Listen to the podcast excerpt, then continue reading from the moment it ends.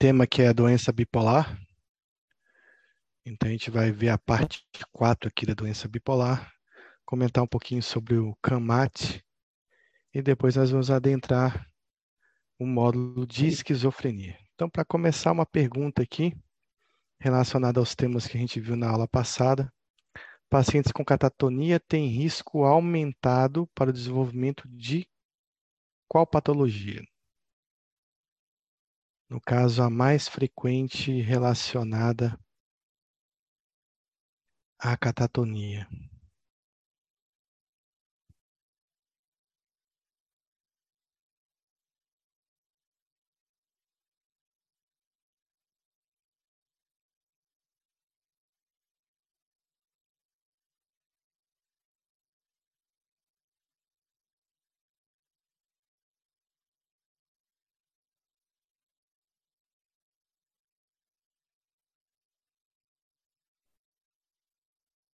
Bom, então tem uma resposta aí. De Tino respondeu transtorno bipolar do humor. E ele tem razão. Apesar da esquizofrenia ser chamada, existe um tipo específico, né, de esquizofrenia chamada esquizofrenia catatônica. É, na maioria dos pacientes que a gente vê com catatonia, na verdade, eles têm um transtorno de humor, principalmente de doença bipolar e também depressões graves podem evoluir com catatonia. Mas existe sim a esquizofrenia catatônica. Inclusive, é, recentemente tive uma paciente, na, tem um paciente na enfermaria, Tino também acompanhou ela, que fez um quadro de catatonia até com um tempo até prolongado também. Não um quadro clássico com rigidez, mas um quadro de perda de contato com o mundo aí. Não tinha um, a síndrome completa. Então, a catatonia ela está intimamente ligada aos transtornos de humor e principalmente à doença bipolar. Então, também para a gente testar aqui nosso conhecimento, né, revisando um pouco da aula passada, das aulas passadas, qual a alteração do curso do pensamento mais comum na mania, na fase de mania da doença bipolar? Fuga de ideias, pensamento acelerado, delírios, ideias delirosas de grandeza e delírios de grandeza.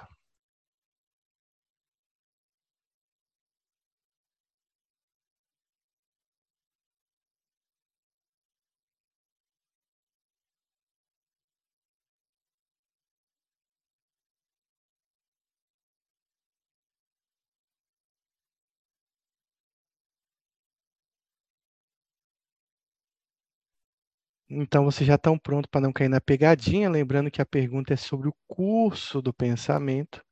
Só para a gente relembrar, o pensamento se divide em três estruturas. Uma é o curso, a, uma, a outra é a forma e a outra é o conteúdo. O curso diz respeito à velocidade desse pensamento, se ele está lento, se ele está acelerado, ou até se ele foi interrompido, ou foi roubado de repente, ou foi interrompido no seu curso.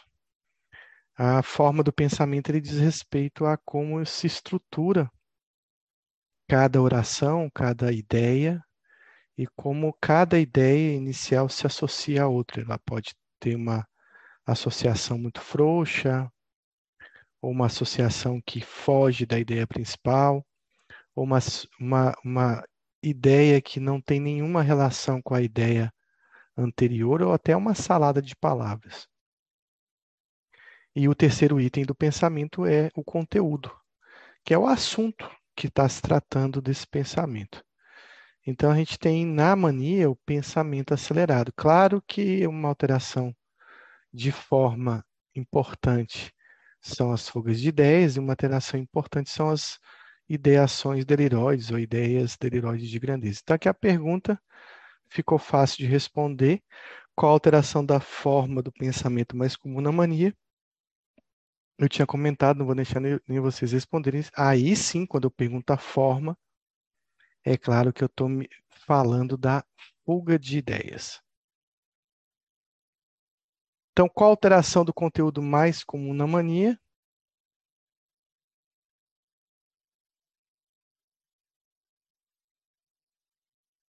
Alteração do conteúdo do pensamento. Delírios de grandeza, pensamento acelerado, delírios e ideias deliroses de grandeza e fuga de ideias.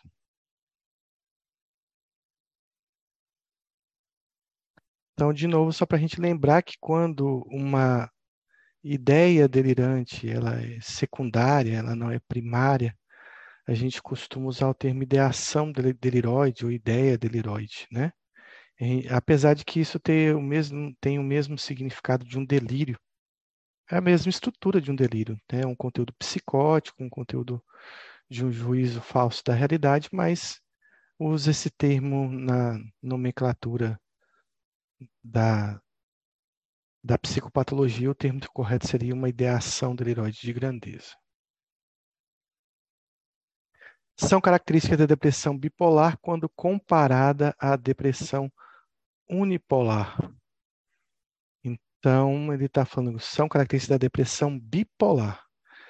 Início mais tardio, maior risco de suicídio, sintomas típicos, início mais precoce, mais agitação psicomotora e pior resposta ao lítio, início mais precoce, distribuição igual entre os sexos e menor risco de suicídio. Letra D, início mais tardio, mais comum em mulheres e melhor resposta ao lítio.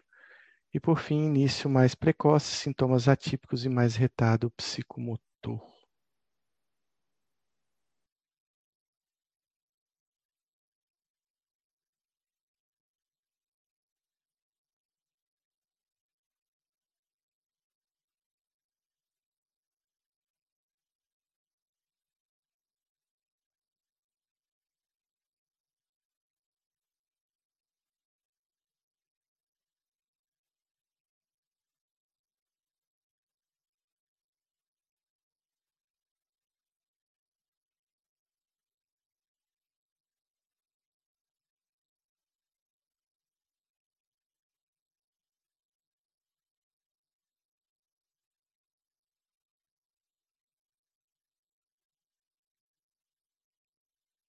Então vamos lá, vamos analisar essa questão aí que ela é um pouquinho difícil, né? Bom, a depressão bipolar, a primeira coisa dela é que ela é mais precoce, ela é mais grave, a doença bipolar é mais grave que a depressão. Então, costuma ser, o que é mais grave costuma ser mais precoce mesmo, né? Tem mais genética, acaba sendo mais precoce. Então, tudo que falar que o início é mais tardio está errado, né? Então, a letra D aqui e a letra A está errado. Então, a gente vai ficar com mais precoce, mais precoce, mais precoce aqui na letra E. Bom, analisando aqui, maior risco de suicídio. Sim, a depressão bipolar é mais grave. Sendo mais grave, claro que o risco de suicídio é maior, principalmente nos cicladores rápidos e principalmente naqueles pacientes que fazem quadros mistos. No caso, as mulheres aí são mais cicladoras rápidas e são mais fazem mais episódios mistos também. É, mas isso não faz também com que o número de suicídios seja maior nas mulheres na doença bipolar. Continua sendo um homem mesmo assim. Então, existe um maior risco de suicídio. E sintomas típicos, geralmente são sintomas atípicos, né? É, como a, a depressão atípica. Então, essa parte também está errada. Na letra B, início mais precoce, mais agitação psicomotora. Tanto a agitação, a ansiedade, a depressão agitada, quanto a depressão lentificada, ao ponto de, por exemplo, ficar catatônico, é mais comum na doença bipolar. Então, mais agitação tá é verdadeiro. E existe na depressão bipolar uma tendência a responder melhor ao lítio, muito mais do que na depressão unipolar. Né? Então, aqui está errado. A letra C, início mais precoce correto, distribuição igual entre os sexos. Se a gente falar da doença bipolar como um todo, tipo 1, tipo 2, e falar de depressão bipolar, analisando esse contexto de toda a doença bipolar, realmente a distribuição é igual entre os sexos. Agora, se eu for falar doença bipolar tipo 1, a distribuição é igual da depressão, e Doença bipolar tipo 2, a depressão vai ser mais frequente nas mulheres. Então, como ele não está separando aqui por tipo de doença bipolar, então a distribuição igual entre os sexos está correta. Mas está errado aqui esse item por conta de menor risco de suicídio. Então, realmente, a resposta correta vai ser a letra E. Início mais precoce, sintomas mais atípicos, e tanto faz falar, falar em agitação como retardo psicomotor estaria correto também. Então, também revisando, no transtorno bipolar, o lítio é mais eficaz na mania mista do que na mania pura. É mais eficaz na profilaxia dos pacientes cujo último episódio não apresentava sintomas psicóticos. Apresenta risco de ciclagem rápida para mania semelhante ao dos antidepressivos. É eficaz na profilaxia da ciclagem rápida e provoca recaída na minoria dos casos se interrompido abruptamente.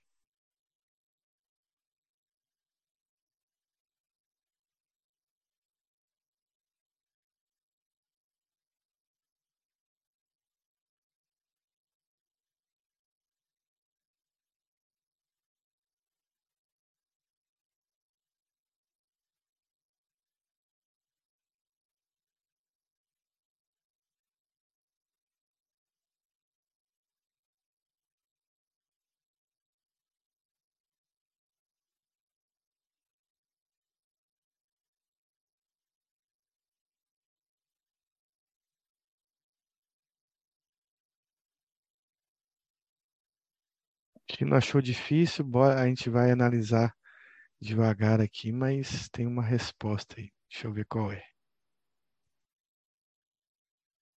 Pronto, já achei.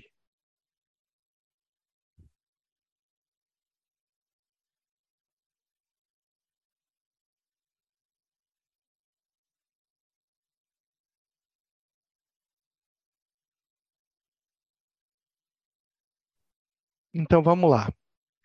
Uma coisa a gente tem que gravar o lítio na doença bipolar, tá? Quando eu falar a palavra misto, sintomas mistos, ou seja, aquele quadro que reúne tanto sintomas de elação quanto sintomas de depressão, o lítio tem uma eficácia menor. Não quer dizer que ele não vai funcionar, porque tem trabalhos dizendo que ele funciona também.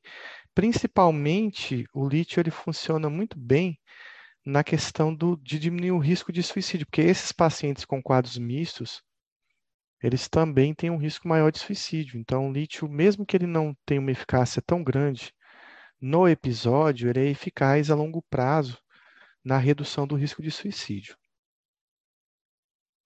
Então, mania mista é, é mais eficaz na mania mista que na pura. Não, ao contrário. Ele é mais eficaz na mania pura do que aquela mania que reúne sintomas depressivos. Então, a letra A está incorreta. Bom, a segunda informação que a gente tem que gravar do lítio na doença bipolar. Sempre que houver um episódio psicótico, principalmente o episódio de elação, o lítio parece ter uma resposta também menor do que ele teria se não houvesse sintomas psicóticos. Então, a gente tem aqueles dois quadros, né? A mania psicótica, aquela mania que tem ideações deliroides, alucinações, e aquela mania clássica, né, que é aquela mania que não tem sintomas psicóticos. Nessa segunda, o lítio tem uma ação melhor do que quando o sintoma, quando existe uma psicose associada. Não que no lítio também não vá funcionar nessas situações, mas ele tem uma resposta melhor quando não tem sintomas psicóticos. Então, Deixa eu ver que a resposta à letra B está correta. Mas vamos analisar a letra C. Outra informação que a gente tem que ter em relação ao lítio é que, a, da mesma forma que, os, que o episódio misto, os cicladores rápidos também não costumam responder de forma tão eficaz o lítio. E aí é uma condição que o lítio funciona menos ainda do que nos quadros mistos. Então, o ciclador rápido, ele, ele geralmente depende de uma combinação de remédios, né? E aí entra a questão de uma combinação, geralmente de um anticonvulsivante com um, com um antipsicótico atípico. E, mas o lítio também se mostrou, nesses casos, eficaz na profilaxia de suicídio também, porque os cicladores rápidos também são outros pacientes que reúne condições para suicídio. Então, ele, ele pode ser importante para essa prevenção e reduzindo aí de 8 até 20 vezes o, o diminuindo o risco de suicídio. Então, esse aqui, e aqui está falando da questão da ciclagem, né, da virada. É, o lítio não faz virada, nem os estabilizadores de humor, nem os antipsicóticos fazem virada, apenas os antidepressivos realmente fazem virada. Agora que eu ia comentar, que estava comentando, na verdade, a letra D, né? Então, o ciclador rápido ele não responde bem ao lítio, mas pode ter uma resposta eficaz em relação à prevenção de suicídio. E a letra E provoca a recaída na minoria dos casos, se interrompida abruptamente. Isso não é verdade. O lítio ele está relacionado a viradas, né, a apresentação de episódios novos da doença, se interrompido abruptamente, principalmente episódios de mania e principalmente nos primeiros três meses após a suspensão do lítio. Então, a resposta realmente é a letra B. Bom, qual o tratamento né, da, da, da elação na doença bipolar? Então, a gente trata a doença bipolar com lítio. Né? O que, que eu vou tratar um episódio de, de euforia? Eu trato com carbamazepina, eu trato com valproato, Posso usar oxcarbazepina e, é claro, os antipsicóticos atípicos. Ah, professor, mas eu queria usar o topiramato, eu queria usar, sei lá, N-acetilcisteína, memantina, sei lá, o que, que você quiser colocar aí, não vai funcionar. Não vai funcionar. A gente tem que ir por esse caminho de utilizar o que é adequado. Bom, aí você tem aí uma gama de, de remédios aí, né? No caso dos antipsicóticos, que é uma classe inteira, mas analisando essas cinco possibilidades, né, então, qual eu gosto mais de tratar um episódio de mania, por exemplo, psicótica? Na minha opinião, e geralmente eu recebo paciente de em mania psicótica na emergência, na, na, na enfermaria de psiquiatria, eu a minha escolha sempre é um antipsicótico atípico, de preferência incisivo, e aí, no caso, olanzapina e risperidona, principalmente a risperidona. Aí vai me perguntar, mas por que o valproato não funciona, o lítio não funciona, a carbamazepina não funciona? Então, as minhas razões são as seguintes. Todos esses remédios aqui, eles necessitam de você fazer uma titulação, ou seja, iniciar com doses menores, vendo a adaptação do paciente. No caso do lítio ainda você tem que fazer dosagens para ajustar a dose desse remédio. E isso dá muito trabalho, né? Dá muito trabalho porque o paciente é, não é colaborador, é, você também não pode utilizar doses plenas de início, então eu acho que dá muito trabalho você acabar indo titulando esses medicamentos. E o antipsicótico atípico eu consigo usar em dose plena, a dose que eu quero mesmo. É uma dose que, que a gente usa geralmente para tratar também um, um quadro psicótico, um surto psicótico da esquizofrenia, e aí eu tiro ele da, dessa situação de crise, né? E aí quando ele vem para hipomania, ou até depois, aí eu vou escolher o que eu vou usar na manutenção preventiva, tanto de um episódio de elação quanto um episódio depressivo. Lembrar disso, né? A gente, às vezes, é, começa um tratamento de uma doença bipolar mas tem que lembrar sempre que eu tenho que olhar para os dois lados da doença, né? Ou seja, da mesma forma que eu tenho que prevenir esse novo episódio de relação que aconteceu, eu também devo prevenir o novo episódio de depressão.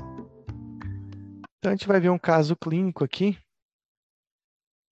Paciente do sexo feminino, 37 anos, com história de seis episódios depressivos e dois episódios hipomaníacos nos últimos 10 anos em uso de ácido valproico, né, mil miligramas dia, há dois anos, e usando venlafaxina há dois meses. Bom, não vai dar certo, né?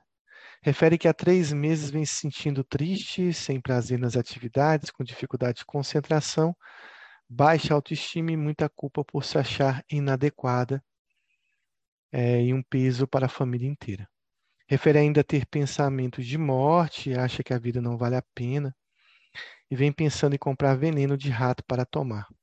Relata que há uma semana dorme apenas duas ou três horas por noite, porém nega cansaço ou sonolência durante o dia.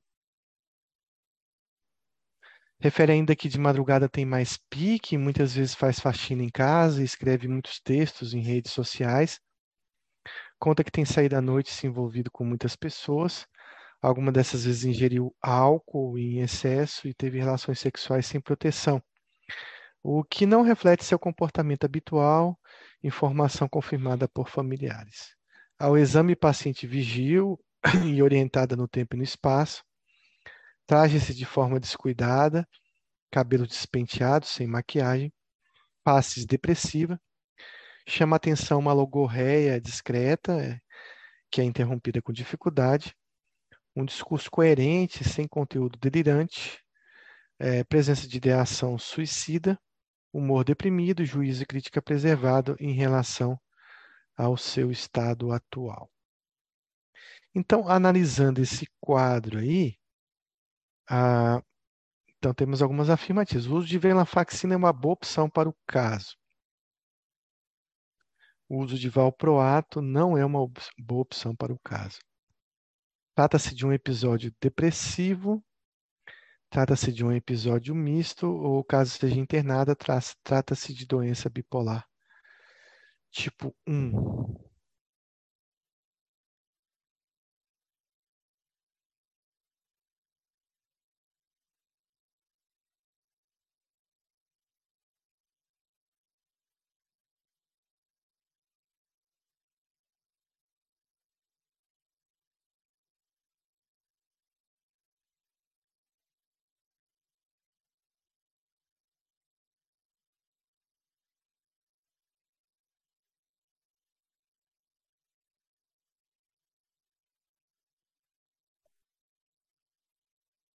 Então vamos ver se tem aqui alguma análise do caso, né? Então a resposta trata-se de um episódio misto, mas a gente pode ver aqui. Deixa eu olhar aqui então de novo. Então, vou voltar aqui no caso só para a gente ver o que chama atenção ao paciente que parece ter uma doença bipolar tipo 1, tipo 2, né? Não está descrito episódio de mania. É um paciente que tem uma certa proteção para esses episódios maníacos, mas essa venlafaxina com certeza vai bagunçar aí a situação, talvez tornando o paciente um ciclador rápido. Lembrando que o objetivo do tratamento da doença bipolar não é tratar o sintoma, é tratar a doença. É claro que algumas vezes eu vou ter que olhar para o sintoma primeiro e depois pensar na doença, mas o antidepressivo de longo prazo não é uma boa escolha.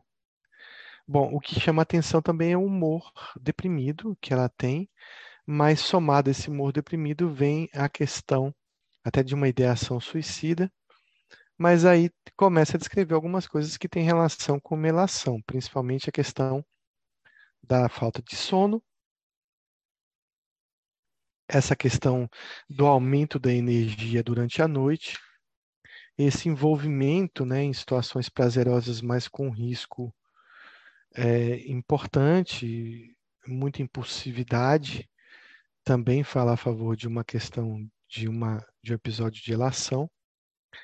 E essa questão do discurso, é, ela apresenta um humor depressivo, mas ela tem um discurso. É, onde é que está a logorreia dela? Deixa eu ver. Então, tem algum momento que aqui chama atenção a logorreia discreta, então, paciente com pensamento acelerado, com uma fala né, acelerada, somando a esses, esse quadro de depressão. Então, a gente percebe que ela tem tanto sintomas de elação quanto sintomas depressivos ao mesmo tempo, né? Que parece que flutua, fica mais intenso a elação à noite, durante o dia mais depressiva. De certa forma, ela está tendo os dois, as duas síndromes, os dois episódios ao mesmo tempo. É, só um momentinho.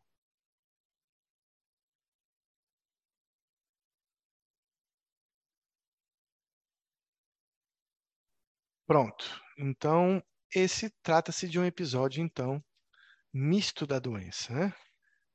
Então, temos aqui mais a conclusão do caso. Apesar da paciente não reconhecer os episódios hipomaníacos passados como patológicos, a família afirma que ela, por dois períodos, mostrou-se com mais energia que o habitual.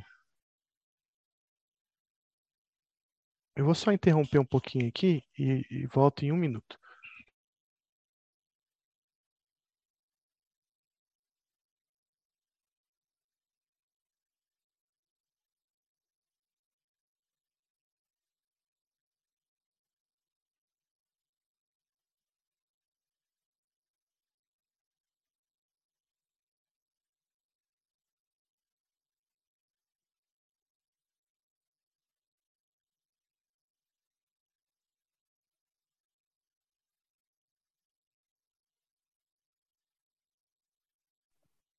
Pronto, pessoal, desculpe aqui que o meu cachorro, achei que ele tinha engasgado e estava já resolveu aqui.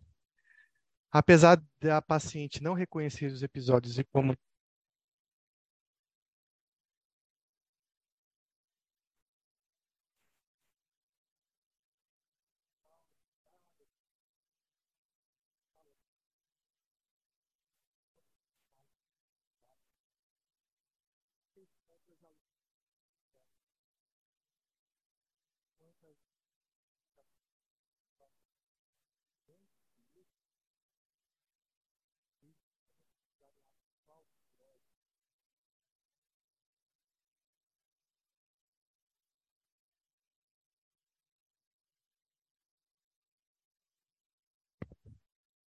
E agora voltou o áudio?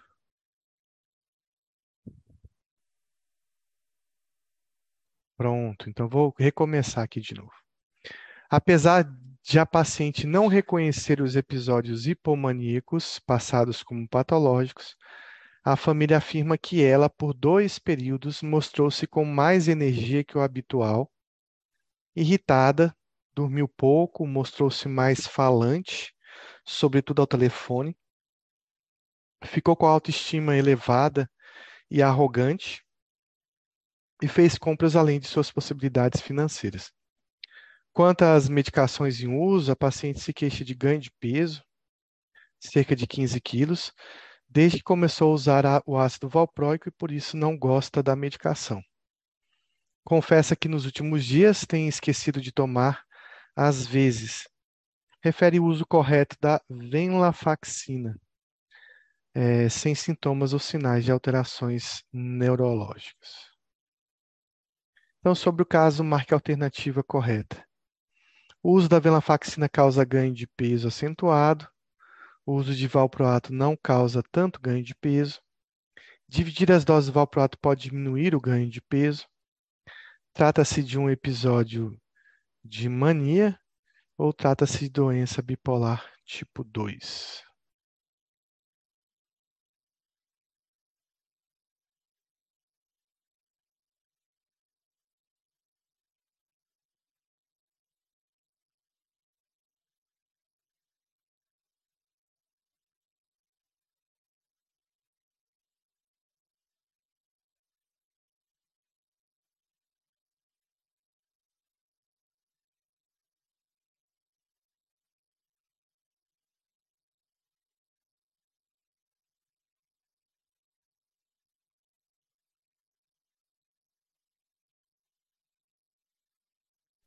Então a resposta é: trata-se de uma doença bipolar tipo 2. Por que não tipo 1?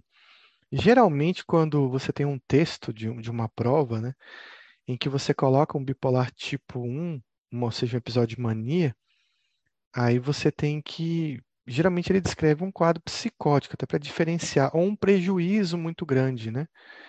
Ali a gente viu que ela ficou diferente, foi notado pela família, fez algumas coisas diferentes, mas não perdeu a funcionalidade tão de forma tão intensa quanto a gente percebe nos episódios de mania. Só um comentário em relação à questão: a venlafaxina pode dar ganho de peso, mas não é acentuado. O valproato, sim, ele dá um ganho de peso, mas que eu considero, na minha prática, menor que o lítio e menor que alguns antipsicóticos. Ah, dividir a dose de valproato diminui a tolerância gastrointestinal, mas não vai afetar tanto o peso. E reunir doses de valproato diminui a sonolência, né? Então, às vezes o paciente toma, toma doses divididas, mas sente sono pela manhã, por exemplo. E aí, quando você reúne as doses à noite, isso alivia um pouco a hipersonia. Então, mais um. Então, continuando o caso, né, estabelecido o diagnóstico de transtorno bipolar tipo 2, episódio atual depressivo com características mistas, foi proposta a internação da paciente em razão do risco de suicídio. Na entrada da paciente foram solicitados os seguintes exames: dosagem sérica de ácido valproico, hemograma, sódio, potássio, provas de função hepática e renal, TSH e T4 livre, perfil lipídico, glicemia de jejum e o MC verificado de 29,2, está tá no sobrepeso. No primeiro dia de internação foi prescrita dieta hipocalórica, com diminuição da venlafaxina para 75, diminuído o ácido valproico para 500 e iniciada quetiapina 100 à noite, já no primeiro dia, 200 miligramas no segundo dia e 300 miligramas no terceiro dia. No segundo dia de internação foi suspenso ácido valproico, pois a dosagem sérica revelou níveis indetectáveis, o que confirmou a hipótese de não adesão ao medicamento por ganho de peso como efeito colateral. Então, o que a gente está vendo aí, acho que não tem mais questão, tem sim. Mas o que a gente está vendo aí é que por conta desse efeito colateral do ganho de peso, né, então a paciente estava ciclando aí com a doença, né? Então, ele fez uma opção de entrar com um antipsicótico, que tem uma ação aí tanto profilática para quadro de relação, mas que também tem um bom efeito antidepressivo, já que o quadro maior, digamos assim, a, o risco maior era um risco dessa depressão e dessa ideação suicida.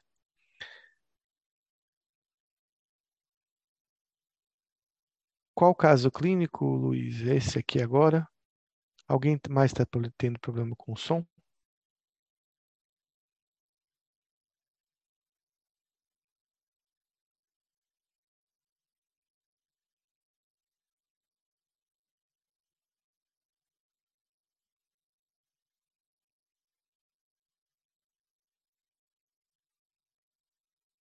Se você quiser entrar e sair de novo, Luiz, pode ser uma, um problema local aí seu.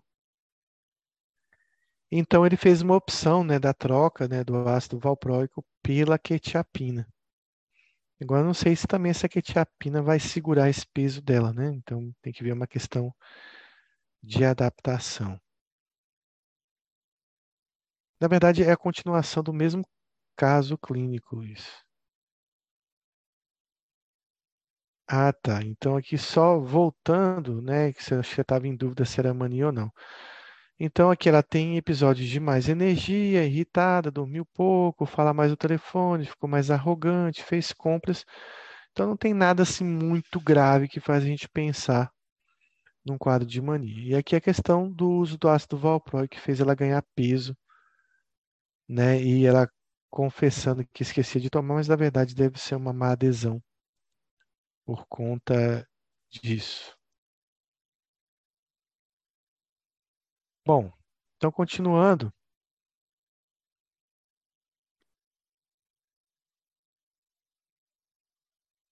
Então, uma pergunta sobre o caso anterior. A, a venlafaxina não deveria ter sido diminuída. O valproato não deveria ter sido retirado. A venlafaxina deveria ter sido retirada abruptamente. A quetiapina tem ótimo efeito antidepressivo entre doses de 100 a 300 e o escalonamento da quetiapina foi lento demais.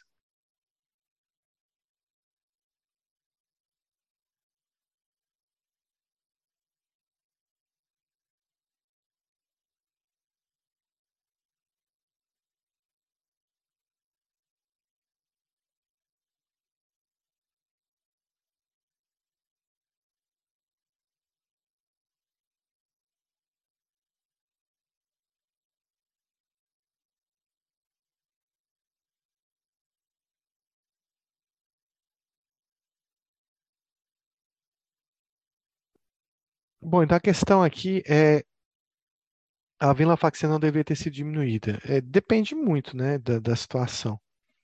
Se é um paciente em franca mania, de repente, se, e ele não tiver no ambiente seguro, no ambiente de internação, muitas vezes você vai ter que fazer uma interrupção abrupta mesmo, a depender do local onde você estiver, nem sempre a prática segue aqueles moldes do que a literatura prega. Mas com certeza o antidepressivo ele deve ser diminuído antes de ser retirado. A paciente já estava internada, estava num ambiente seguro, ele estava modulando os estabilizadores de humor dela, então ele resolveu fazer uma diminuição, é, o que torna é, essa, essa, essa abordagem correta. Bom, o, o motivo de tirar o valproato, é, pensando num episódio misto, é, a associação de quetiapina e valproato, por exemplo, é uma boa opção. Mas, no entanto, pensando que ela já tinha uma má adesão ao valproato justamente por conta da, do ganho de 15 quilos, é, ele não, não seria uma boa opção para essa paciente. A gente lembrar que nem sempre boas opções são boas opções para aquele, aquele ou aquele outro paciente. Depende muito de adaptação e do paciente gostar ou não daquele tipo de medicação. Não adianta querer que o paciente tenha que tomar aquilo que a gente vai impor a ele, o que a gente acha que é mais efetivo, se ele não vai ter uma adesão como resultado final.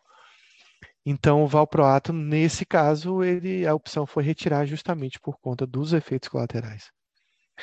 A venlafaxina deveria ter sido retirada abruptamente, não necessariamente, como eu falei, era um ambiente é, de segurança, um ambiente que estava tudo um ambiente controlado, então ele resolveu fazer uma opção de retirada para não ter nenhuma síndrome de retirada da venlafaxina, que não é, não é boa.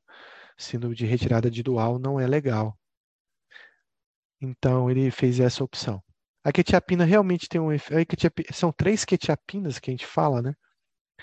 Existe a quetiapina do sono, é, ela é mais indutora do sono, apesar de não ser um remédio clássico de insônia, mas ela tem mais efeito sedativo ali na, até 100 e só tem esse efeito sedativo. É claro que o efeito hipnótico ele cresce com a dose, não é igual a mirtazapina que o efeito hipnótico decresce com a dose, quanto maior a dose de quetiapina, maior sono. Mas até 100 miligramas eu basicamente só consigo sono, com raras exceções. Entre uma dose de 100 a 300, ela tem um, um efeito antidepressivo mais importante, e ela começa a ter um efeito mais antipsicótico que doses que vão de 300 a 800 miligramas. Por isso que a gente fala das três quetiapinas exatamente isso. Indutora do sono, antidepressiva e a quetiapina antipsicótica. Vejam que ali ele chegou até 300, então ele chegou até uma dose limiar antidepressiva e antipsicótica. Na verdade, uma dose que já, para essa paciente bipolar tipo 2, talvez fosse uma dose já estabilizadora do humor dela. E o escalonamento da quetiapina foi lento demais, não, ele aumentou 100 miligramas a cada dia, na verdade foi até talvez rápido, né? Apesar de que eu também não, não tenho muito isso com a quetiapina, às vezes eu começo com doses bem altas, já comecei quetiapina com 300 miligramas de 12 em 12 horas, ou 300 miligramas por dia, ou seja, chegando a 600 para começar um quadro, um tratamento mais de um quadro agudo. Então, resposta à letra D. Bom, no restante dos exames de entrada se revelou sem alterações, exceto por triglicerídeos aumentados, 180, não está tão elevado. É, no quarto dia de internação foi reduzida a venlafaxina para 37,5. No sétimo dia de internação foi suspensa a venlafaxina, ficando a paciente com prescrição de quetiapina 300 mg. A paciente evoluiu com remissão da insônia desde a primeira noite de internação manteve o humor deprimido e ideação suicida na primeira semana e não apresentou sintomas ou sinais de elevação do humor e hiperatividade desde o segundo dia de internação. Queixou-se inicialmente de sonolência diurna, com a é, melhora após uma semana. Após duas semanas de internação, a paciente referia remissão da ideação suicida e mantinha o humor deprimido, porém em menor intensidade que antes. Então, o que a gente viu foi que essa quetiapina, apesar da dose baixa, ela resolveu muito mais esse lado da, da ilação desse episódio misto do que do, do, do, episódio depressivo. Apesar de ter melhorado o sono, melhorado a ideação suicida. Quando você melhora a ideação suicida, você tem uma redução da depressão, ou seja, quanto mais depressão, mais ideação suicida. Se você tirou a ideação suicida, significa que você reduziu essa taxa, digamos, de depressão no paciente, mas não foi o suficiente para melhorar completamente o paciente. Então ela passou a se queixar de aumento do apetite, reclamando que a dieta fornecida pelo hospital era insuficiente.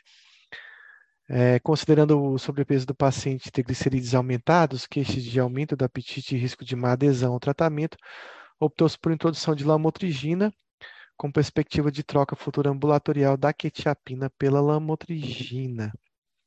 Portanto, a partir da terceira semana de internação, foi iniciada a prescrição de 25 mg dia e mantida a prescrição de quetiapina 300 mg em função da boa resposta em relação à insônia e ao humor. Bom, é que eu tinha comentado no início, eu nem lembrava que o caso ia para caminhar para isso. Quando ele decidiu retirar a, a, a, o valproato e introduzir a quetiapina, minha pergunta foi: será que isso vai mudar alguma coisa nesse apetite ou no ganho de peso do paciente? Bom, então agora ele está apostando tudo na lamotrigina. É, acho que essa lamotrigina tem tudo para ter um efeito bom antidepressivo da, da fase depressiva da doença bipolar, mas a minha dúvida é se essa lamotrigina vai segurar um, sozinha um episódio de hipomania. Então, aqui ele está em fases iniciais de lamotrigina, ainda mantendo a quetiapina, provavelmente ele vai crescer essas doses de lamotrigina até 200 a 400 miligramas, geralmente são as doses plenas. Então, tem uma pergunta. A sonolência diurna é devido ao uso da quetiapina, a lamotrigina foi a marcar a alternativa incorreta. A lamotrigina foi uma ótima opção pelo seu efeito antidepressivo. O aumento do apetite é devido ao uso da quetiapina. A dose de lamotrigina inicial foi muito pequena e o aumento do triglicerídeo se deve ao uso do valproato.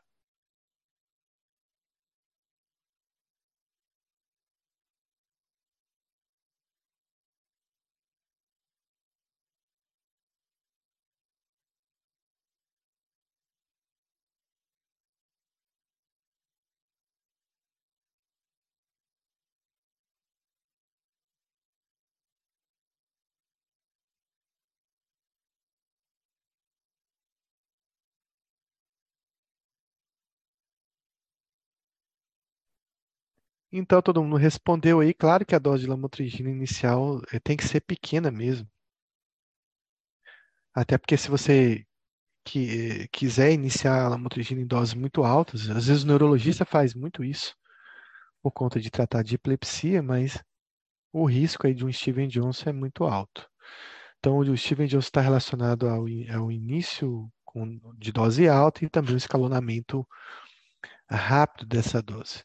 Então, concluindo aqui o caso, foi iniciado um programa de caminhada de 30 minutos três vezes por semana, a partir da terceira semana de internação. A paciente recebeu alta após quatro semanas de internação, apresentando remissão da ideação suicida e um humor levemente deprimido com a prescrição de quetiapina 300mg e lamotrigina. Em acompanhamento ambulatorial, o aumento da lamotrigina até a dose de 100mg é, ao dia. E vejam que enquanto ele não chegou na dose plena de lamotrigina, ele mantém a dose de quetiapina, por mais que essa esteja colaborando aí com a sua síndrome metabólica. A paciente evoluiu com remissão da sintomatologia depressiva após um mês e meio da alta, com prescrição de quetiapina e 300 de lamotrigina 100 miligramas ao dia. Então aqui com dose até uma dose baixa de lamotrigina, ela consegue resolver já pelo menos esse episódio depressivo. Após seis meses da alta, como a paciente mantinha o sobrepeso, aumento do apetite, níveis elevados de triglicérides, a despeito das, do exercício físico, né, do controle da dieta, optou-se por redução progressiva de quetiapina, 50 mg por semana, até a retirada. Após um ano da alta, a paciente mantinha seu tímica com uso de lamotrigina, mantendo o exercício aeróbico e já agora apresentando um MC de 24 e uma redução de triglicerídeos para 150 miligramas por decilitro. Então, esse é, é um caso que a gente perguntaria, e você manteria somente a lamotrigina? É uma pergunta difícil. A lamotrigina ela, ela parece ter um efeito muito mais antidepressivo e ela parece ter um efeito coadjuvante na, na redução de episódios de elação quando com outro remédio. Mas, enfim, foi o que ele arriscou. Eu não sei se eu colocaria 20 miligramas de, de lurazidona aí, ou até o aripiprazol, de repente, para somar essa lamotrigina. Mas, enfim, o caso acabou seguindo bem com doses baixas de lamotrigina. Então, quais as melhores opções que a gente teria aí? Seriam várias, né?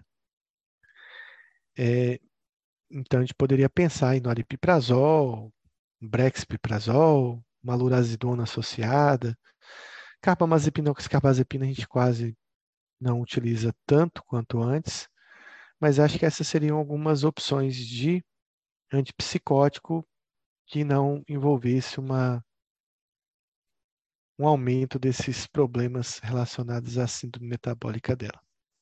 Ou talvez até você tentar seguir a paciente com lamotrigina e observar se ela vai fazer período de hipomania. Bom, existem pacientes que não fecham critérios para doença bipolar, né? Então a gente vai falar um pouquinho da ciclotimia.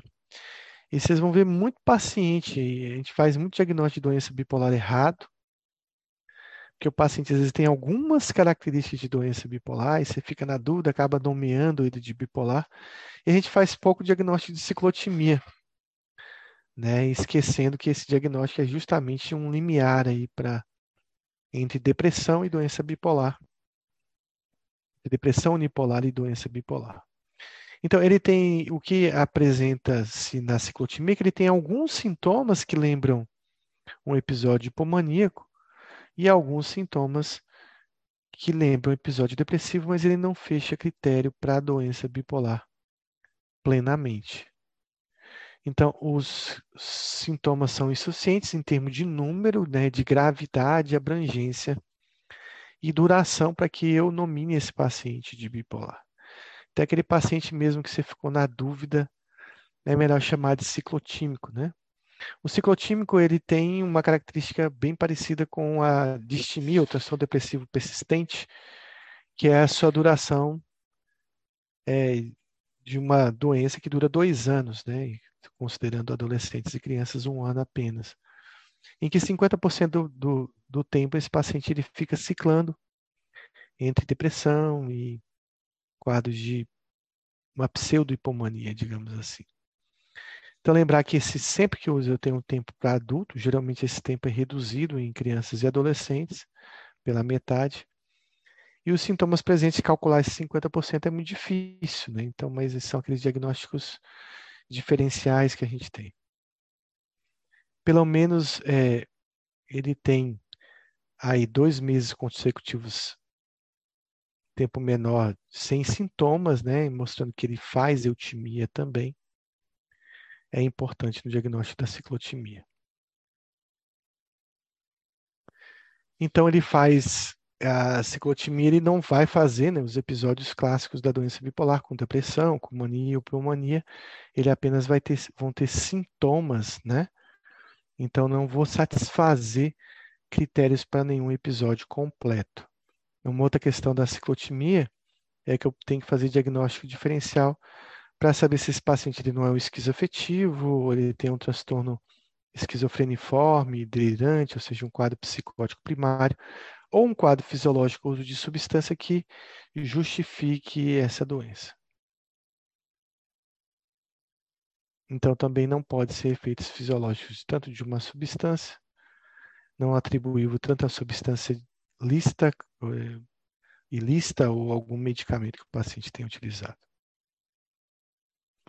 Lembrar que para ser um diagnóstico psiquiátrico existe um sofrimento ou prejuízo social, é, no trabalho, nas relações sociais. E existem quadros de ciclotimia que cursam com mais ansiedade, então é um especificador. E a prevalência à vida é em torno de 0,4 a 1%.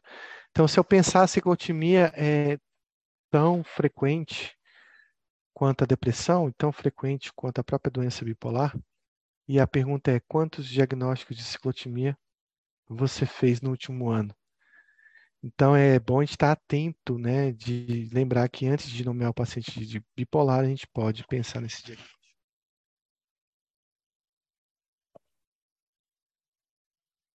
A ciclotimia é igualmente comum tanto no sexo masculino quanto feminino, obedecendo aí uma regra do bipolar tipo 1, mas as mulheres acabam procurando mais atendimento. Isso acontece em todas as doenças, não é só na doença bipolar, na ciclotimia. Então, existem mais mulheres diagnosticadas. É, o início pode se dar na adolescência, o início da vida adulta. É, em crianças também pode acontecer, a idade média em crianças é de seis anos, mais ou menos. É, alguns pacientes acabam, ao longo do tempo, fazendo uma conversão, ou seja, é uma taxa muito variável, de 15% a 50%, mas vamos pensar em 15%, que é o mínimo, desses pacientes com ciclotimia, eles podem é, ser, depois apresentar episódios francos de uma doença bipolar e ser reclassificada. O tratamento da ciclotimia não difere da doença bipolar. A gente usa estabilizadores de humor, utiliza antidepressivo com o mesmo cuidado, ou seja, o tratamento é igual. E agora a gente vai abrir um pouquinho da aula para a gente ver, comentar um pouquinho sobre o CAMAT em relação à doença bipolar. Antes de comentar, eu queria dizer que é, o CAMAT ele se baseia em estudos, né, em uma questão de evidência. Nem tudo que é, é evidente foi estudado ou seja, tem tudo. Só é evidente o que a gente considera só o que é evidente o que foi estudado, mas existem muitas, muitos tratamentos que foram pouco, pouco pesquisados, por exemplo, a questão da ECT no quadro de euforia, no quadro de, de depressão, então tem poucos estudos, isso acaba gerando menos evidência. E, e, e claro que pensando aí no guideline, o guideline vai olhar muito para esse número de estudos. Às vezes a razão de ter poucos estudos em, em relação a um determinado medicamento ou procedimento está também na questão do, do dinheiro, da questão da indústria farmacêutica. ECT não é patenteada por nenhuma empresa, por exemplo, então existe pouco interesse em se pesquisar a ECT ou se financiar estudos com ECT, se eu posso financiar estudos com remédio que eu posso vender. Então, tudo isso faz uma grande diferença nesses resultados. E o que a gente vai ver no CAMAT é que muitas vezes ele é contraditório. Então, ele se baseia em níveis de evidência de, de, uma, de uma substância através dos estudos que foram feitos com eles. Então, a gente tem, por exemplo, no nível 1, são utilizadas meta-análises, ou seja, vários estudos reunidos com o mesmo perfil, e que tem um pequeno intervalo de confiança, ou estudos duplos cegos replicados e, é, é, ou seja, vários estudos cegos replicados ou ensaios clínicos randomizados, que inclui tanto um placebo quanto uma comparação e com controles.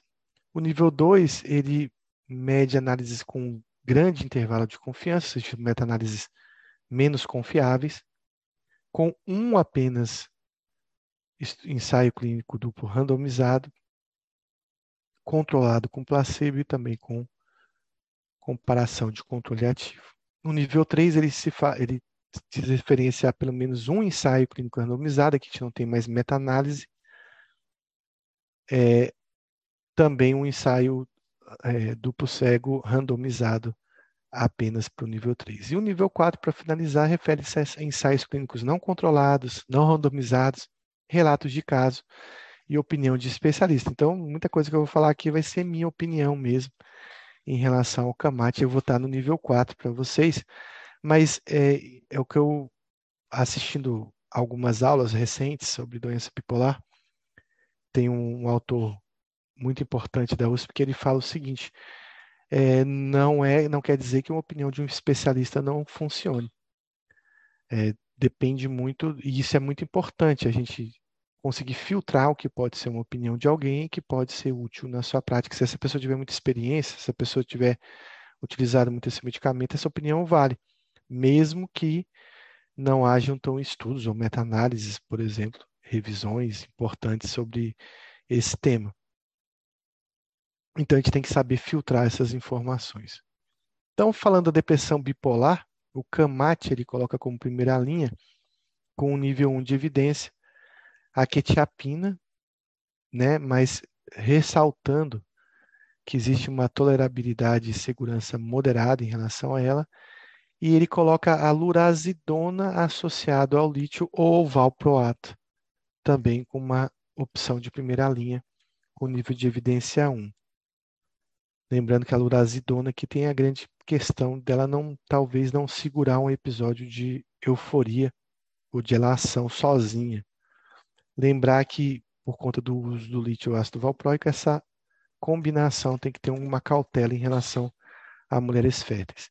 Ele dá como primeira linha ainda, mas com nível de evidência 2, o lítio, uma tolerabilidade e seguranças moderadas.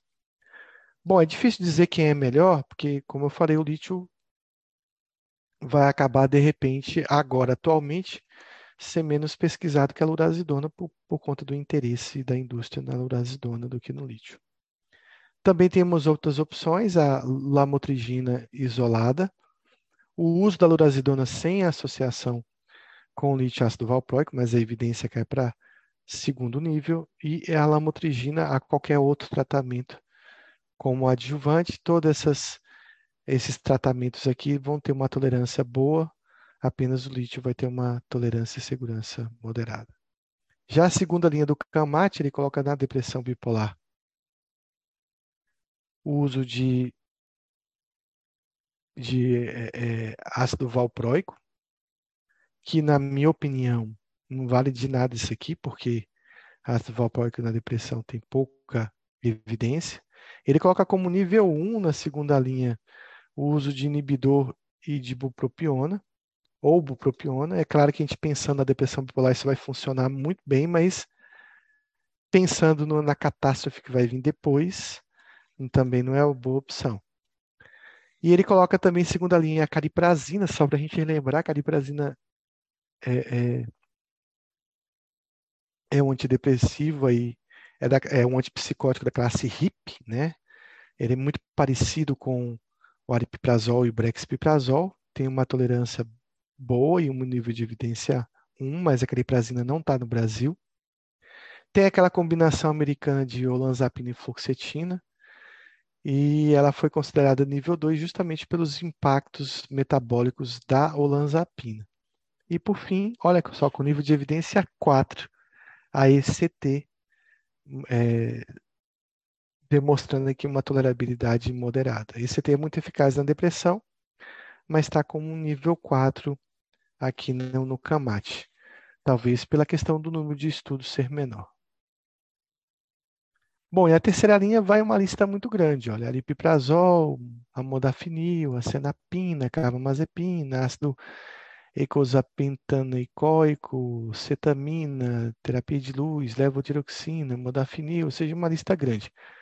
Uma coisa que chama atenção nessa lista aqui é o aripiprazol, sendo terceira linha, nível 4, talvez a aripiprazol tenha mais importância do que esse nível 4 que está dando. Outra coisa é a questão dele já colocar aqui a cetamina. A cetamina tem um efeito antidepressivo importante. Então, talvez no futuro, pelo número de estudos, ela vire um nível de evidência melhor. E, por fim, lembrar a olanzapina aqui, que também tem um efeito antidepressivo, e ela está colocada como nível 1, mas como uma terceira linha justamente pelos seus efeitos metabólicos. Bom, algumas características que, que ajudam no, na escolha do tratamento de um episódio depressivo bipolar tipo 1. E aqui ele coloca do tipo 1, porque ele vai diferenciar do tipo 2. Então, se você quer uma resposta rápida, ele coloca que a quetiapina é uma boa opção, a lurazidona é uma outra, outra opção, a ECT também é uma outra opção, e por fim a cariprazina e depois uma combinação de olanzapina e fluoxetina. Se esse paciente tem uma cognição depressiva, né, ele vai ter o uso da lamotrigina e lurazidona como principais, e se ele tem ansiedade associada, a lurazidona e a quetiapina são os remédios que funcionam melhor nessa depressão ansiosa. Também uma combinação de olanzapina e fluoxetina pode funcionar nesses casos. No paciente com episódio misto, ele julga que a lurazidona tem uma, uma eficácia maior. Se tiver uma melancolia muito grave, ele recomenda ECT. E se tiver uma depressão com anergia, ele recomenda o uso de mal com lítio, uma coisa que pouca gente faria hoje em dia. Características psicóticas, ele pede para você usar um atípico ou usar ICT.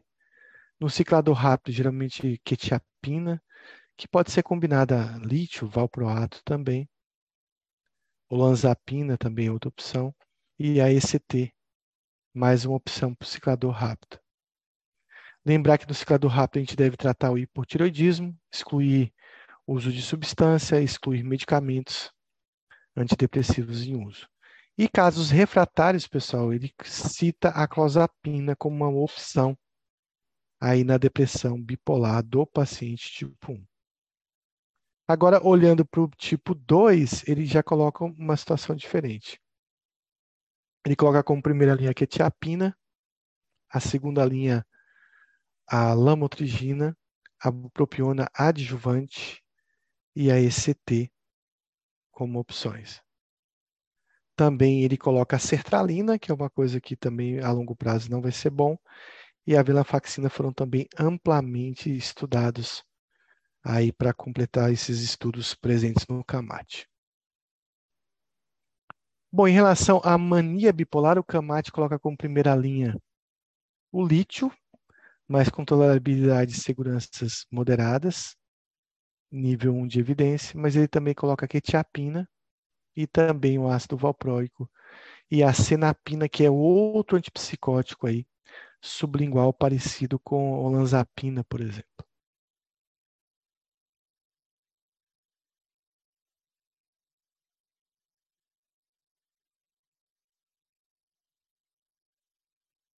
Ainda na primeira linha da doença bipolar, ele coloca o aripiprazol. Na mania, que eu vou fazer um comentário, eu acho que a aripiprazol para tratar um episódio de mania é um negócio meio arriscado, porque você vai ter que utilizar doses altas de aripiprazol. E a aripiprazol titulado em doses altas desde o início está relacionado muito à acatisia. Então, para um paciente que está já agitado pela mania, não vejo como uma boa segurança, não. Talvez tolerável seja, mas seguro não acho. A paliperidona também entra na primeira linha da mania, tolerabilidade bem parecida com, com a risperidona e, por fim, a risperidona e a cariprazina. Risperidona com perfil metabólico ruim e cariprazina com perfil metabólico bom. Mas a cariprazina é o mesmo comentário do aripiprazol. Como é que vai segurar um episódio de mania? Além disso, ele cita combinações, como quetiapina, lítio e ácido valproico, ou mudando aqui para o aripiprazol, ou mudando para a risperidona e a senapina. É assim que que ele cita no Kamate. Então, essas são as combinações preferidas dele para o episódio de mania. A segunda linha em combinações, a gente pode combinar olanzapina, carbamazepina, olanzapina com lítio e ácido valproico, ziprazidona. Posso usar também ziprazidona de forma isolada ou aloperidol. E combina outras combinações com nível 3, como lítio e, e valproato e ECT. Bom, características clínicas que ajudam na escolha de um tratamento de episódio de mania. Se tiver muita ansiedade presente, ele sugere a quetiapina ou lanzapina, ou ácido valproico, ou a carbamazepina. Se tiver um quadro misto, ele sugere val, valproato e atípicos. E se tiver um psicose associada, ele é, solicita o utilizo do antipsicótico atípico ou uma associação de antipsicótico com outros remédios. O ciclador rápido pode usar quetiapina, lítio, valproato, lanzapina e ECT, mas lembrar que o ciclador rápido tem que tratar o hipotiroidismo, excluir o uso de substância, excluir o uso de medicamentos antidepressivos principalmente. E os casos refratários também ele solicita o uso da clozapina. Tem um livro da ABP agora, que é o Compêndio de Psiquiatria da ABP, que por sinal é muito ruim, mas é o que eles querem pedir na prova. Então ele trouxe essa tabela aqui que é bem importante entre a escolha de lítio, ácido valproico e carbamazepina no episódio de mania. Então o lítio ele tem uma característica de ser melhor na mania clássica, o ácido valproico também, mas também nas, nas manias com mais irritação. E a carbamazepina, ela talvez seja uma boa escolha em pacientes que têm história negativa de doença bipolar em parentes de primeiro grau. O lítio ele é bom para aqueles pacientes que tiveram pouco episódio de humor. Já o ácido valproico ele funciona melhor naqueles pacientes que são, tiveram múltiplos episódios. E a carbamazepina ele tem uma ação importante na, no esquizoafetivo com delírios incongruentes com o humor. É uma tabela meio que assim no chute, parece, porque muitas coisas aí são parecidas. Talvez o valproato tenha a mesma ação da carbamazepina nessa situação. O lítio ele é importante também nos pacientes que têm história familiar de doença bipolar. O ácido valproico ele funciona melhor em quem tem uso de substância, em quem tem ansiedade ou pacientes que têm lesão cerebral, como por exemplo pacientes vítimas de um traumatismo crânioencefálico, por exemplo. E o, o, a carbamazepina também tem essas mesmas ações com ácido valproico nessas situações especiais.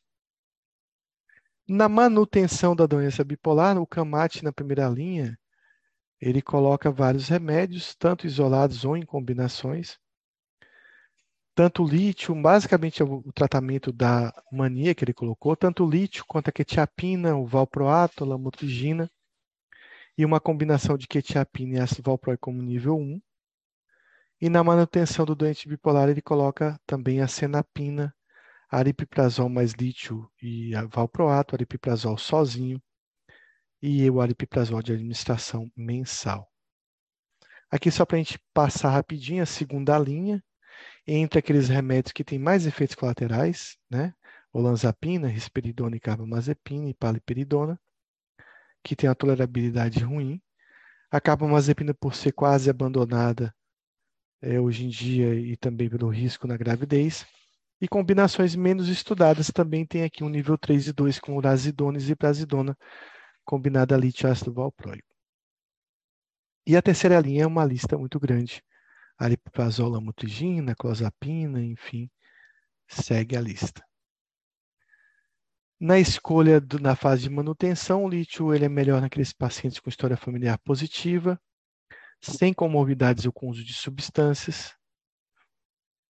A quetiapina é melhor quando tem características mistas, a lamotrigina quando tem uma polaridade depressiva predominante e a carbamazepina funciona melhor em doença atípica, TAB tipo 2 ou esquizo afetivo. Então vou só passar aqui porque o CAMAT é muito difícil de decorar e ele ainda divide ainda por do, doença bipolar tipo 1 e doença tipo, bipolar tipo 2. O que, é que eu queria trazer nesse slide? O CAMAT cita que eu vou fazer manutenção de segunda linha com nível 2 de evidência com venlafaxina no paciente bipolar tipo 1, ou utilizar esse talopram. Então, esses são alguns vieses importantes que, que você tem num guideline. Então é importante você saber primeiro tratar a doença, os sintomas, a fluoxetina aparecendo, outros antidepressivos aparecendo, para que a gente entenda o tratamento e faça o tratamento individualmente para o paciente, ao invés de ficar seguindo um, um, um roteiro completo do CAMAT. Só para algumas novidades, existem várias substâncias como o minociclino, que é um antibiótico, que parece ter ser bem utilizado na depressão, principalmente na depressão bipolar. A ketamina também é um remédio que vem melhorando o seu uso ao longo do tempo. A gente vem conhecendo mais e conhecendo seus efeitos e também pode ser utilizado na doença bipolar. E até algumas substâncias como cetoconazol, mifepristone, por exemplo, podem ser utilizadas com boa resposta na doença bipolar. Uma coisa que chama atenção nesse gráfico é a questão do ácido valproico é, em relação aos episódios né, de, é, da doença bipolar acumulados, né? Então, o que a gente percebe aqui é que no placebo tem pouca mudança, mas na faixa de 10 episódios o placebo decai a sua eficácia. E a mesma coisa acontece com o lítio. Então, o, o lítio ele parece ser mais importante nos pacientes que tiveram até 10 episódios ou que estão no início da doença, contrastando com o ácido valproico, mesmo que o paciente ele vá tendo episódios ao longo da vida, os, a eficácia desse tratamento vai aumentando. Então, lembrar disso: lítio não funciona em pacientes que já tiveram muito episódios. Em relação à doença bipolar, vou parar aqui para a gente começar o tema de esquizofrenia. Eu queria saber se alguém tem alguma dúvida aí sobre o CAMAT, sobre esses tratamentos da doença bipolar.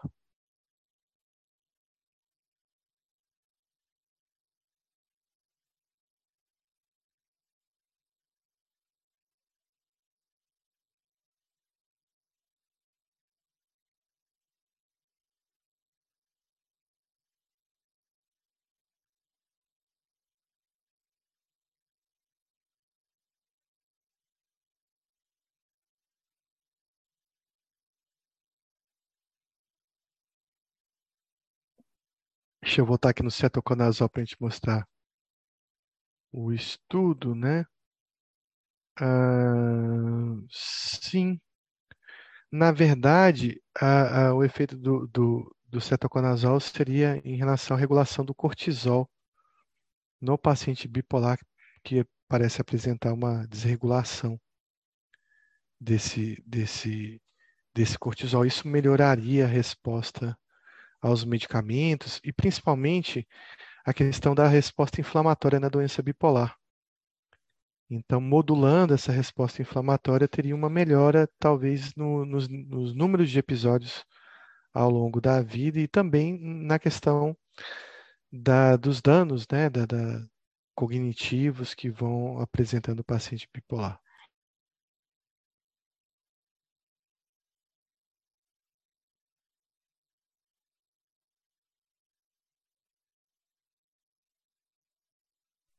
Uma pergunta de Denise: o que é mandatório no SUS na depressão bipolar e na mania? É pergunta difícil, mas assim, até porque eu não costumo ficar só na farmácia básica, né? Eu sempre, os pacientes dão um jeito de comprar remédio.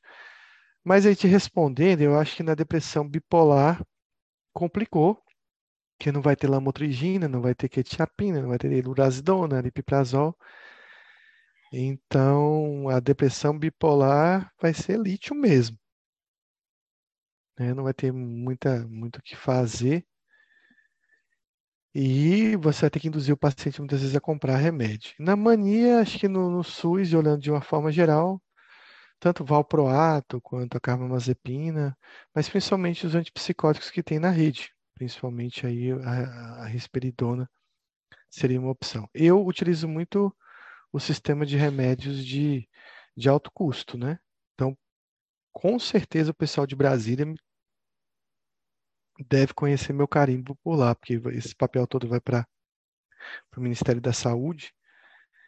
Eles devem se perguntar por que esse cara prescreve tantas iprasidona, quetiapina, clozapina, olanzapina. Então, eu faço muito uso dessa medicação de alto custo para utilizar esses antipsicóticos que os pacientes não têm condições de comprar.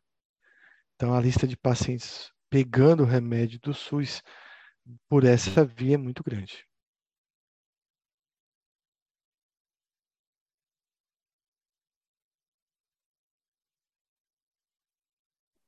Zeinal.